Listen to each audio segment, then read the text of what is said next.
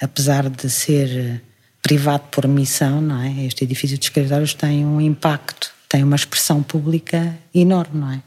Pela sua visibilidade, a localização, a quantidade de gente que vai movimentar, que vai alojar. Portanto, tudo isso é transformador uh, daquela área da cidade.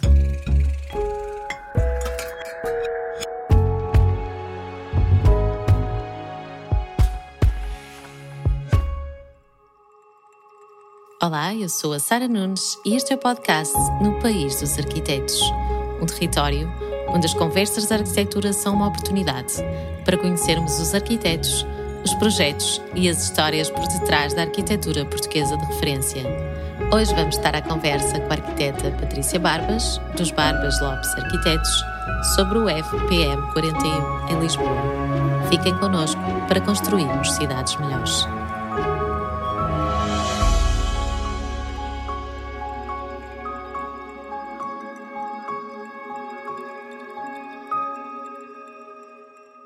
Bem-vinda, Patrícia.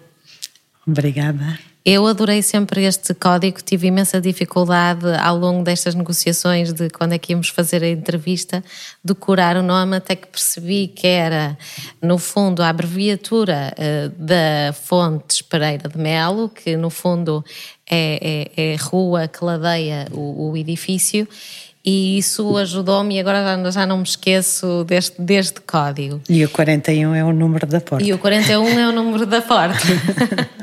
então é sempre muito fácil de localizá-lo no, no, espaço, é quase que nos está a dar uma morada. Um, o projeto sobre o qual vamos falar hoje é um edifício em, altu em altura, também conhecido por Torre Picoas. A partir de que altura é que um edifício pode ser considerado uma torre? E se torre é, é uma coisa que está apenas ligada com a sua altura? Segundo a definição do PDM, é um edifício isolado e que tem a altura é maior que a largura. Isso basta para ser torre. Portanto, as torres podem variar uh, de pequenas torres, desde que sejam estreitas, não é? Ou seja, não existe um, uma. A partir do. Não, não existe um número de pisos para uma torre, não é? Uh, tem a ver com a morfologia do, do edifício. Estou a falar da definição mais. Uh, mais lata. Mais, até mais tecnocrata. Okay. Estamos a falar de, de, que altura? São 17 pisos e, a, e que altura chega o edifício? Isso é uma pergunta que eu já não, já não tenho esses valores. Eu mas, acho que é na mas, volta dos 60 e tal metros, é, não é? São 17 pisos de 4 metros de piso a piso, porque no fundo tem as infraestruturas, é quase 4 metros, porque no fundo a legislação para escritórios uh, exige que o pé direito útil sejam 3 metros e temos tudo o que é infraestruturas nos tetos e pavimentos elevados. Uh, portanto, ele anda perto, acho que é 2,90 de piso a piso. Mais do que o número de, de metros, não é? Interessa, se calhar, salientar que uh, estamos na, na, cota máxima uh, do cone de aproximação, é o teto de Lisboa, que no fundo corresponde à altura do Imavis. O Sheraton, nosso vizinho, também é uma exceção ao PDM, ah, porque no fundo há uma cota de que é 141 qualquer coisa, que estabelece uh, o teto de Lisboa. É um bocadinho a história Isto da tem a ver também com os aviões? Sim, por... okay. porque no fundo Lisboa, como temos o, o aeroporto... No centro uh, da cidade, não é? O cone de aproximação, por questões de segurança, obriga a que haja um... Exatamente, é visualizar um cone em que a parte superior do cone é o aeroporto. Não é? Agora estou a pensar uh, nisso que me está a dizer e estou a pensar que realmente Lisboa é uma cidade então que tendencialmente não crescerá em altura exatamente por causa dessas restrições do próprio aeroporto. Sim. Só se mudaram o aeroporto. Sim. Engraçado que estava a dizer dos 140 metros e nós fazemos filmes. À cota zero. É? cota, zero. À cota zero. E eu estava-me a lembrar que nós fazemos filmes de arquitetura e, e, filmamos com drone, e o drone também existe um limite, que são os tais 120 metros, é um bocadinho menos do, dos edifícios. Agora que falando sobre esta ideia de verticalidade, a verdade é que temos uma ideia uh, relativamente negativa a edifícios em altura. Portanto, não é só esta questão de restrição relativamente ao, ao aeroporto, existe um certo preconceito em relação aos edifícios em altura. Por que é que será, Patrícia, que temos esse preconceito? Em, Lisboa, isso eu acho que ainda é mais visível, não é? Ah, porque, na verdade, esta, esta cota permite que em alguns pontos da cidade a construção em altura, verdadeiramente, não digo que, o, que a Torre de Picôs seja um arranha-céus, como tanto ouvimos falar, mas permite que os edifícios subam, não é? Porque no fundo estamos a falar dos 141 metros e qualquer coisa a partir da cota eh, de nível do mar, não é?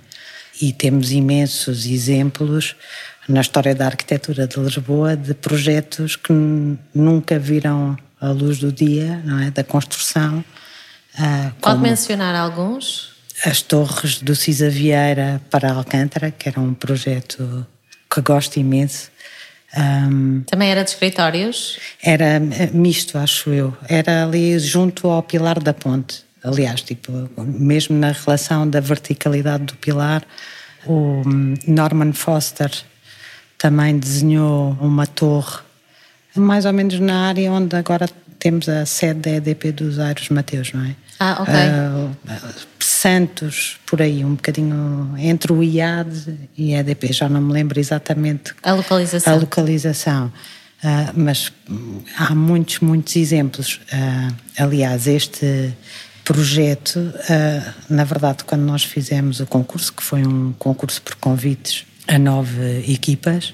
Quando nós ganhamos o concurso, nunca pensámos que iria ser construído, porque na verdade este conjunto de lotes tem projetos desde os anos 60, do Conceição Silva, o Titónio Pereira também fez projeto para lá, o Ricardo Bofield.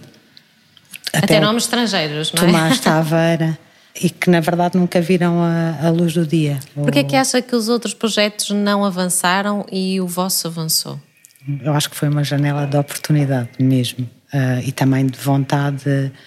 Aquele lote está, estava devoluto uh, de, há, muitos, há muitos, muitos anos e, portanto, acho que houve uma, uma vontade de resolver aquilo, porque estamos a falar de uma localização privilegiada, no chamado eixo central do Business Center de Lisboa, não é?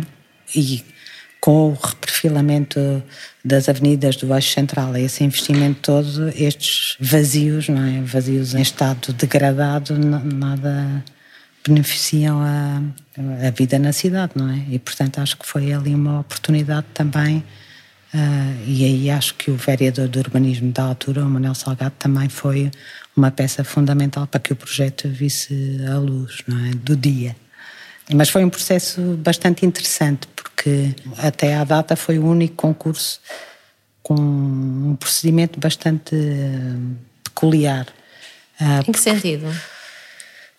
Para já o júri era constituído também com membros da Câmara Municipal de Lisboa e o projeto das equipas, portanto nós estávamos a desenvolver o projeto, era um mês e qualquer coisa para entregar uma proposta eh, as equipas foram acompanhadas pelo júri. Nós tínhamos ah. reuniões uh, semanais ou quinzenais, já não me lembro. Isso quase parece a universidade, Patrícia. Há pouco estávamos a falar dos seus alunos. Que no fundo. Mas é, é, é, interessante, eu também já, já, quer dizer, falando com colegas estrangeiros e não sei o quê, eles também há algumas situações em que passaram por isso, por este processo acompanhado, no fundo, de discussão uh, sobre as propostas. E isso é engraçado, porque normalmente uh, os concursos têm esta, este lado muito abstrato, não é? Porque uh, não se conhece o dono de obra, seja público ou privado, não é? Ou não se conhece bem. E ali me deu até discussões bastante interessantes. Que engraçado, acho super interessante isso, até porque normalmente, não, não só pela discussão, como está a dizer, que falou, que o concurso deixa de ser apenas um briefing, não é? Com uma lista de coisas que se tem que cumprir, com áreas, e quase que ganha a pessoa que consegue fazer cheque na lista, não é? E a verdade é que os edifícios têm que ser mais do que um cheque numa lista, Muito até porque mais do que isso. Mais, mais ainda numa questão deste edifício com este impacto e que vão estar 1.300 pessoas a, a, trabalhar nele, tem um impacto grande para aquelas pessoas, mas também depois para a cidade. Portanto, essa importância de realmente se discutir. E ainda estava a pensar numa outra coisa, que é os arquitetos têm sempre esta ideia, existe sempre aqui um contraponto em eh, os arquitetos que estão na Câmara ou quem faz os concursos e quem está a desenhar, parece que são quase inimigos e este modelo de concurso parece-me bastante interessante porque colocas a trabalhar em conjunto, que é o que devia ser. Completamente. E, portanto, foi muito interessante o processo, não é? E também não é displicente dizer que este tipo de encomenda normalmente não chega à nossa tipologia de escritório, não é? No e sentido das, que são um escritório mais pequeno, Mais é? pequenos, os chamados jovens equipas. E aí foi também a Câmara que fez uh, bastante pressão para o dono de obra para fazer um concurso por convite ou que considerava serem jovens equipas, claro que o jovem arquitetura dura, e o ponto de partida era que fossem equipas que tinham sido premiadas ou que tinham. E, e isso é também é incrível. Uma forma também de dar oportunidade, sim, é? Sim, Caso contrário, vocês à partida não fariam esse tipo de Seria, edifícios, Sim, é? este, este tipo de encomenda normalmente vai para escritórios muito mais corporativos, não é? Uhum. Nesse sentido. E isso acho que foi um... É um exemplo também que as equipas pequenas também são capazes de dar resposta, não é? Este tipo de programas. Estamos a falar de um edifício de escritórios que foi feito antes da pandemia e, como todos nós sabemos, entretanto, com a pandemia, mudou aqui a forma como nós trabalhamos. Antes os escritórios eram os sítios, provavelmente, onde passávamos mais tempo e agora isso já não é verdade para muitas das empresas em que estão em teletrabalho e os escritórios são apenas, uh, são apenas como se isso fosse pouco, mas são mais até espaços de encontro e de discussão mais do que trabalho do dia a dia. Como é que vocês pensaram estes espaços de escritório? Como é que vocês imaginaram estes espaços de escritório e como é que eles têm evoluído perante esta mudança? Eu acho que na, na proposta, quando desenhámos a proposta e desenvolvemos o, o projeto, para nós eram aspectos centrais do, do projeto a racionalidade construtiva, a flexibilidade espacial, o conforto térmico e acústico, e também uma boa prestação em termos energéticos, porque há uma coisa que define os, os edifícios de escritórios, é que são uns sugadores de energia. E, portanto, na nossa proposta, o que nós tentámos era responder a essas questões, mas um projeto é muito mais ambicioso do que só resolver questões eh, programáticas, não é? Isto é um projeto Shell and Core, portanto, nós fizemos os espaços comuns todos do edifício, a pele do edifício, os espaços exteriores e depois acabámos por, a convite da Câmara, desenhar ou, ou reperfilar a Avenida Fontes Pereira de Melo do Marquês até ao Saldanha, integrando o, o conjunto de equipas que estavam a desenhar esse, Ai, não sabia, central. pensei que era só mesmo aquele espaço público à frente do edifício. Isso estendeu-se imenso. Exato. Estamos a falar de quanto metros? Ainda, ainda é bastante. De espaço público foi 20 e tal mil metros quadrados de revisão, não é? Uh, mas, mas isso, no fundo, foi uma consequência do trabalho feito a desenvolver o projeto, não é? Porque fizemos tantas perguntas à Câmara relativamente à relação com a Avenida e eles estavam a constituir as equipas para desenvolver o, o eixo central, portanto, são três equipas que tínhamos reuniões conjuntas, mas no fundo era a Fontes Pereira da Mel, a Praça Duque de Saldanha e a Avenida da República. E isso tem a ver com o facto, o, o concurso propriamente dito incluía os lotes e a zona de influência para trás, para, para a maternidade Alfredo da Costa, não é? E o troço da 5 de outubro. Depois, como nós propusemos cortar a Rua do Viriato que passava mesmo em frente à maternidade Alfredo da Costa e à Avenida 5 de Outubro, junto ao lote, isso para requalificar o jardim que não se poderia chamar, quer dizer, tem nome de jardim, mas que não era um jardim, porque era um plano inclinado, um triângulo ajardinado, mas que não convidava ninguém a, a permanecer. A permanecer. portanto, no fundo, foi nessa proposta de, de, intervenção para trás que depois começou as discussões do que é que iria acontecer à frente, não é? A fonte esperada de mel, como é que seria este. Porque sabíamos que havia essa ideia de arrancar com a requalificação deste eixo central e acabámos por integrar as equipas e foi, foi bastante interessante, porque é mesmo como é que a partir do desenho do edifício se pensa mesmo a cidade e o espaço público, que para nós é. Sim, ou seja, os edifícios como uma oportunidade também para pensar mais além do edifício, não é? Porque, quer dizer, isso era sempre uma questão que colocávamos, que é, apesar de ser privado por missão, não é? Este edifício de escritórios tem um impacto, tem uma expressão pública enorme, não é? Pela sua visibilidade, a localização, a quantidade de gente que vai movimentar, que vai alojar Portanto, tudo isso é transformador uh, daquela área da cidade.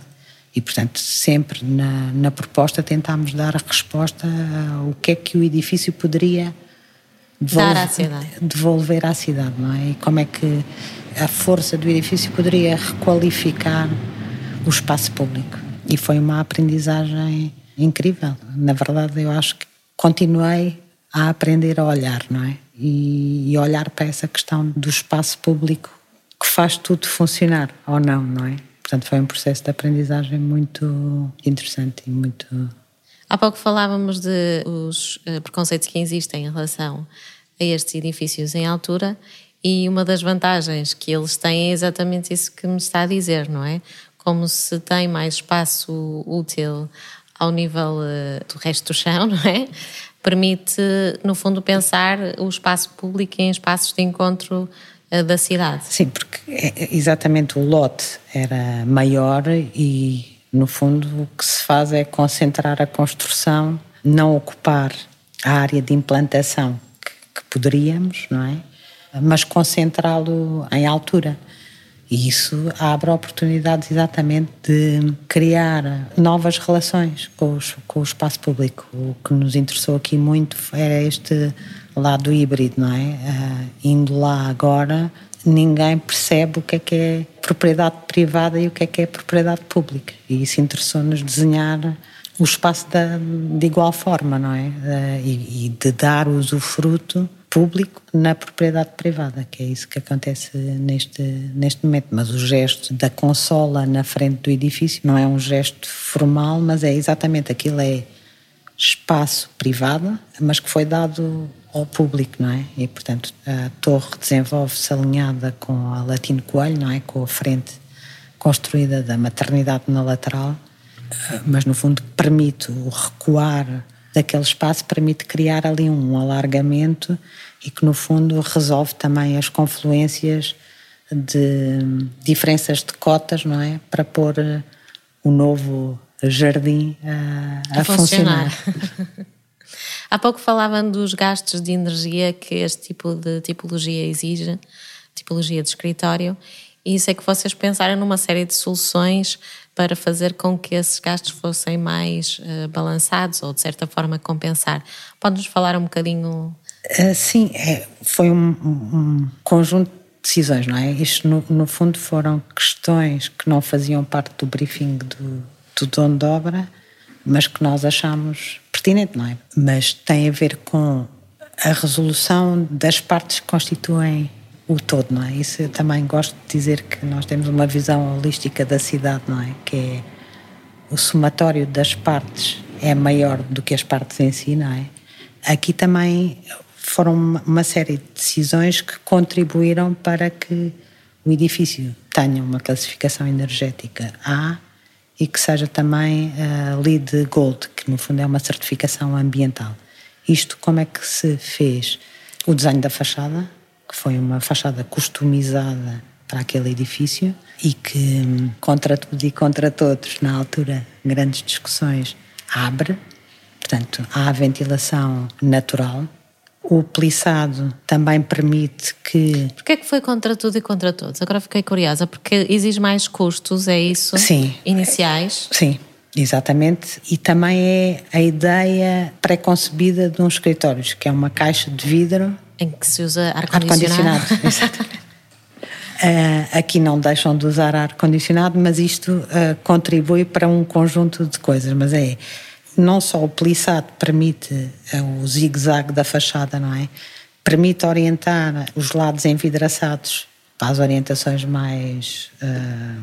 em que existe menos incidência? Sim, exatamente. Luz. Evitar ganhos solares, por um lado, porque nós temos muito sol.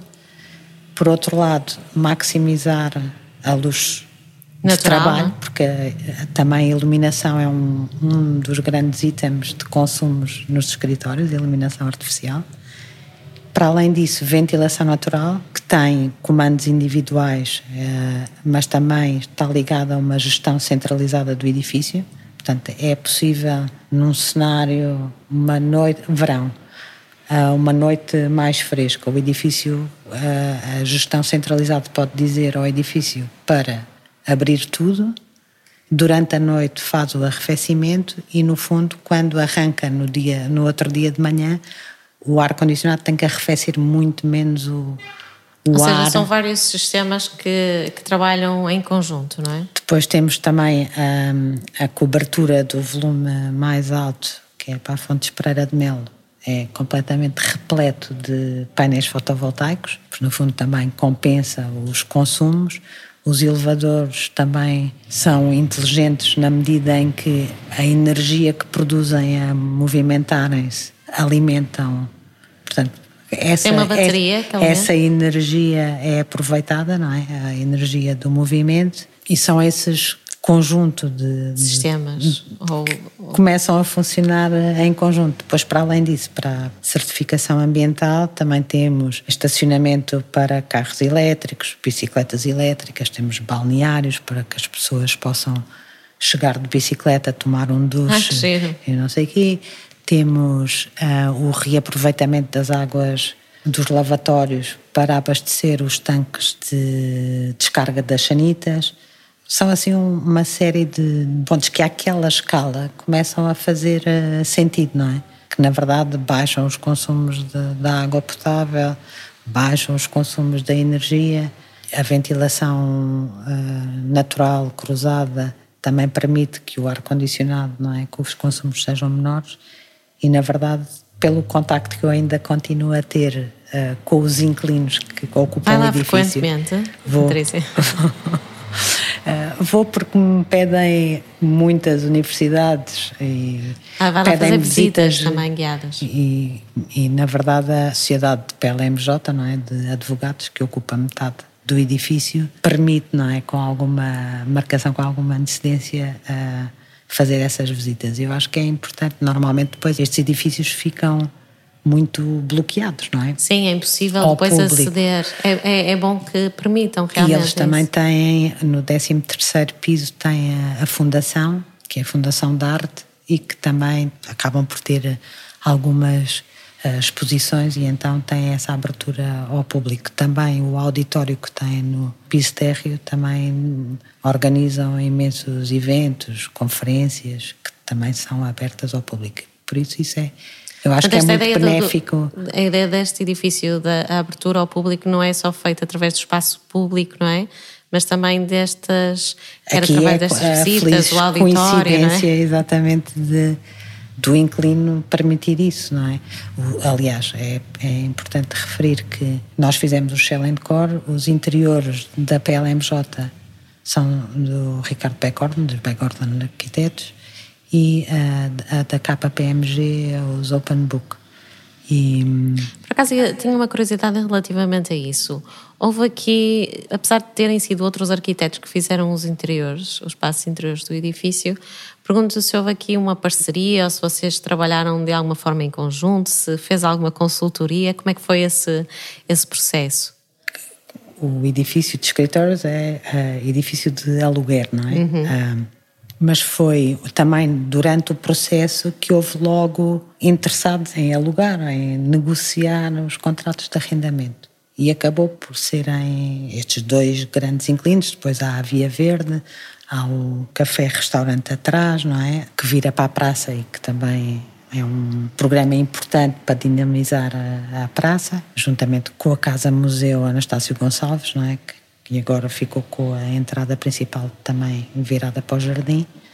Mas o, o para já uh, ficou acordado com o dono de obra, o nosso dono de obra, que nós não poderíamos ser convidados para desenhar uh, os interiores, porque no fundo iríamos continuar com eles a representar o dono de obra, não é? No fundo, a acompanhar até à chave na mão o processo da execução. E isso, no fundo, fez-nos ter inúmeras reuniões e discussões de linhas de fronteira, de, uh, das opções de projeto, e também foi com todas as equipas envolvidas, não é? E acho que, que o resultado é, é bom, não é? E também é muito interessante ver como é que outros colegas entram no edifício e o transformam. Ah. Sim, era isso que eu ia perguntar, porque vocês uh, estabeleceram um edifício que permitisse essa liberdade, não é? De, de espacial. E vejo pelo sorriso da Patrícia que realmente está contente com, uh, satisfeita e também surpreendida, não é? Com, com o que é que os outros foram capazes de fazer daquele espaço. Eu acho que nós tivemos, e isso foi uma coisa que demos imensa importância era na, na, resolução tipo da base, não é? Tentarmos dar a melhor base possível e para nós, até inclusivamente com discussões com o dono de obra, para nós aquele edifício, quer dizer, um dia mais tarde, se quiserem deixar de ser escritórios, pode ser outra coisa e para, para nós era muito importante pensar eh, nisso, porque é um edifício... O que é que acha que poderia ser, por exemplo, se deixasse de ser escritórios? Poderia ser um hotel, Poderia ser eh, residências, habitação, poderia ser uma escola, um hospital, não digo, mas é uma casca, não é? Infraestruturada, não é? E como temos este sistema bastante flexível dos pavimentos elevados e dos tetos, não é? De passar infraestruturas, tudo aquilo acaba por ser. porque funcionam como. Não, as frações, os pisos são únicos, não é? Ah, a estrutura, conforme foi pensada, é o núcleo uh, central de escadas e elevadores e coretes em betão e depois o resto da estrutura é uma estrutura periférica em... Fica todo na fachada, não é? é? No fundo a estrutura está na fachada. Com uma modulação de 1,35m. Porquê 1,35m? Porque é um múltiplo ótimo para escritórios.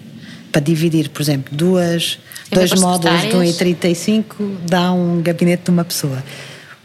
Três módulos de 1,35 já dá um gabinete de duas a três pessoas. Uh, e, portanto, ali é quase um mostruário não é, da utilização dessa possibilidade, porque há áreas, uh, tanto da KPMG como da PLMJ, em open space, gabinetes, Portanto, na verdade, a flexibilização do espaço está completamente hum, conseguida, não é? Porque liberta o espaço dos constrangimentos de, de pilares e, e, vigas e não sei o quê. Aquilo é, um, é uma casca limpa.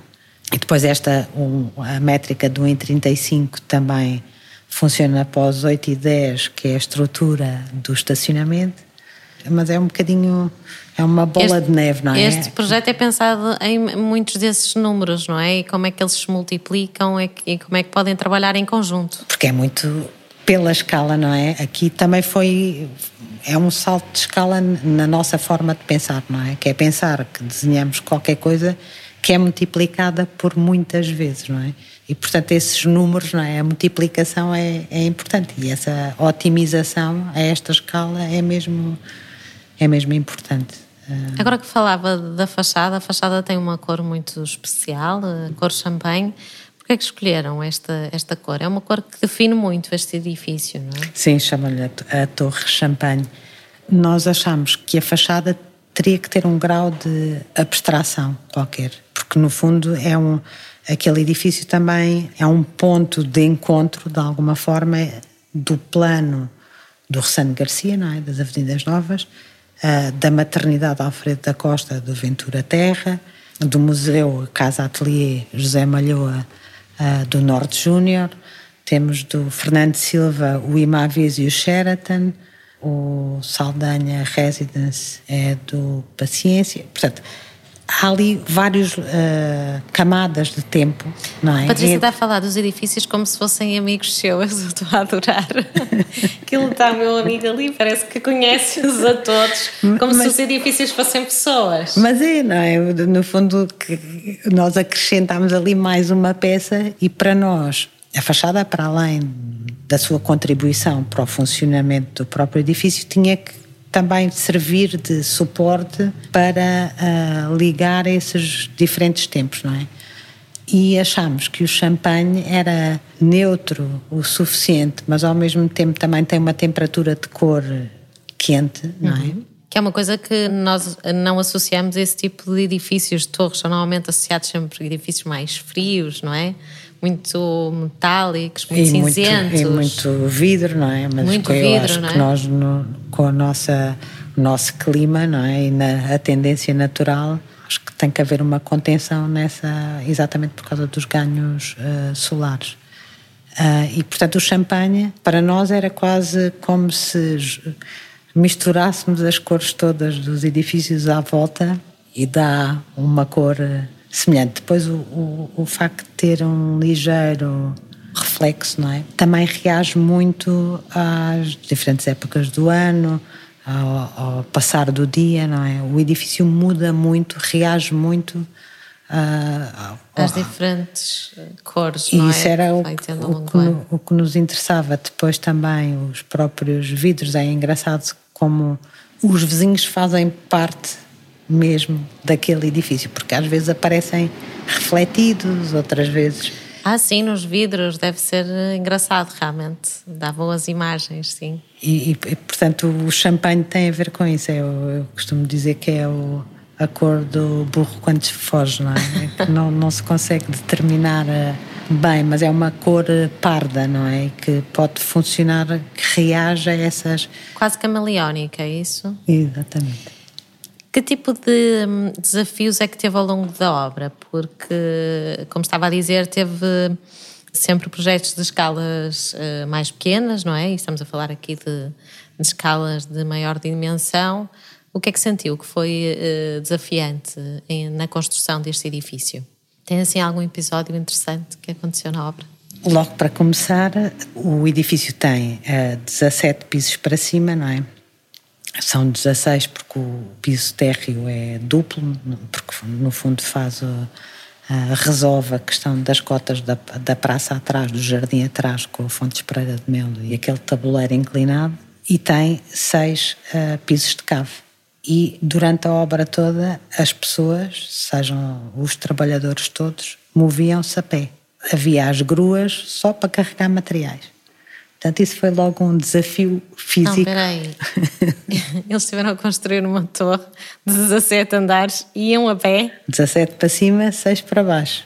Eles andavam quilómetros durante o dia. Sim, portanto o acompanhamento de obra também Isso foi exigente? Foi, não, é, foi um... costumava dizer na altura que não precisava de fazer mais nenhum exercício físico, porque obrigava mesmo a andar para cima e para baixo. Mas eu acho que no processo mental isso fez diferença, porque o facto de haver esse tempo, não é? Este tempo que levamos a subir ou a descer de piso a piso, em vez de usar um, um meio mecânico rápido, eu tenho a sensação que alterou a, a relação com aquela obra, não é? Não, não consigo explicar mais do que isso, mas... Ou seja, tinha que ficar mesmo bem resolvido, porque dá muito trabalho subir e descer, é nesse sentido também? Não, eu tive também episódios, nós brincávamos, porque às vezes na obra, ah, agora no 14 piso é preciso ir ver qualquer coisa, e nós tentávamos organizar as,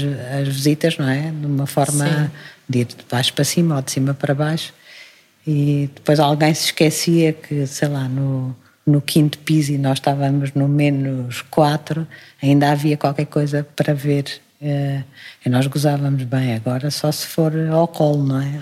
Porque era mesmo exigente. Mas eu acho que mais importante, isto é uma, um, chamado uma graçola do, do processo, mas é um, a relação na cidade, não é? Uh, isso acho que foi a maior aprendizagem e a relação do espaço público com os edifícios.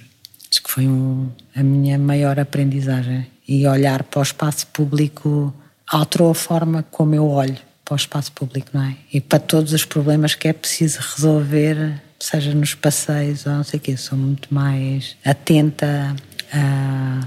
Depois disso, fez outros projetos relacionados com o espaço público? Sim, nós estamos a fazer uh, um perfilamento, uh, mas é um canal, não é? Da Estrada da Luz, um troço da Estrada da Luz. Está a levar mais tempo do que era suposto e, no fundo, era, era um projeto mais ambicioso do que vai acabar uh, por ser, infelizmente, porque nós estávamos a propor uma praça, parque, que se pensava que era propriedade do Estado, mas afinal há outro proprietário e, portanto. Teve que ser mais contida a vossa mais, intervenção mas o espaço público é mesmo um, um, privilégio, não é? Pensar sobre ele e desenhar sobre ele, porque é uma coisa que tudo o que se desenhar num ponto vai ter implicações, Impacto. tem implicações eh, muitas vezes muito afastadas, não é? E nós ali na, na Fonte Esperara de Mel percebemos isso, é que de repente o facto de cortarmos ali duas ruas, as implicações que tiveram na alteração do trânsito para conseguir... Das lojas, de comércio. Uh, Muda-se completamente a, a, dinâmica. a, dinâmica. O que é que acha que falta fazer a nível de espaço público em Lisboa, que é a sua cidade? Eu acho que o trabalho que tem sido feito nos últimos anos, uh, nomeadamente dentro do, do projeto de uma praça em cada bairro, acho que tem sido incrível e vê-se os resultados e vê-se também como é que, nem estou a falar do turismo, mas como é que os habitantes de Lisboa, que é o que me interessa mais pensar, vivem os espaços públicos. E isso tem mudado nos últimos anos de uma forma extraordinária. As pessoas vivem mais fora, porque também porque os espaços estão uh, preparados para. Os espaços permitem isso. Exatamente. Desde o piquenique ou simplesmente estudar no exterior, andando por Lisboa, não é? E nestas intervenções em que são horizontais, não, é? não estamos a falar só do centro histórico, mas estamos a falar de Benfica, de todos os, uh, os bairros que tiveram esta intervenção, o Jardim do Caracol, que acabou de inaugurar no bairro das Novas Nações, ou seja, o bairro das Colónias, que agora se chama Novas Nações. São intervenções que têm vindo a alterar o uso das bicicletas, não é? Alterou completamente a dinâmica da rua e de como é que as pessoas se deslocam, não é? Portanto, eu acho que o caminho está a ser eh, feito. Agora esperemos que continue, não é? Que não pare. É engraçado que nós fizemos uma entrevista que era suposto ser sobre um edifício em altura e acabou por ser realmente sobre o espaço público e a importância que ele tem nas cidades, mas também de desta importância de cada vez que fazemos um edifício, a responsabilidade que temos de não propor apenas aquele edifício, aquelas paredes, janelas, mas os jardins e o pavimento que vai estar, quais são os circuitos, essa importância de pensar mais além, não é? E mesmo uh, o edifício, não é? Pensar uh, para o futuro e estes espaços públicos também serem pensados para uma cidade uh, de futuro. Viva eh, que queremos construir. Eu vou dar também uma nota que eu achei muito interessante, ainda não falei com a Patrícia sobre isso, é que estamos no escritório, no vosso escritório, e temos aqui um livro à frente e depois tem uma lupa, portanto, eu achei muito irónico porque estamos a falar de um edifício em altura que se vê bem, que tem 60 metros, não é? Muito, muito alto, que é uma torre, que se chama torre, como começámos no início. Depois lado tem uma lupa, quase como se o edifício não se visse, não é? E tivéssemos ver ali todos os detalhezinhos do, do edifício. Patrícia, muito obrigada, eh, por, por esta conversa. Acho que demorou, mas acho que valeu, valeu a pena e, sobretudo, uma das nossas vontades a fazer este edifício foi justamente desmistificar este preconceito que existe em relação a construir em altura, que também é uma das coisas que pode acontecer na nossa cidade e que tem os seus benefícios, nomeadamente em relação ao espaço público que eles podem criar à sua volta. Muito obrigada.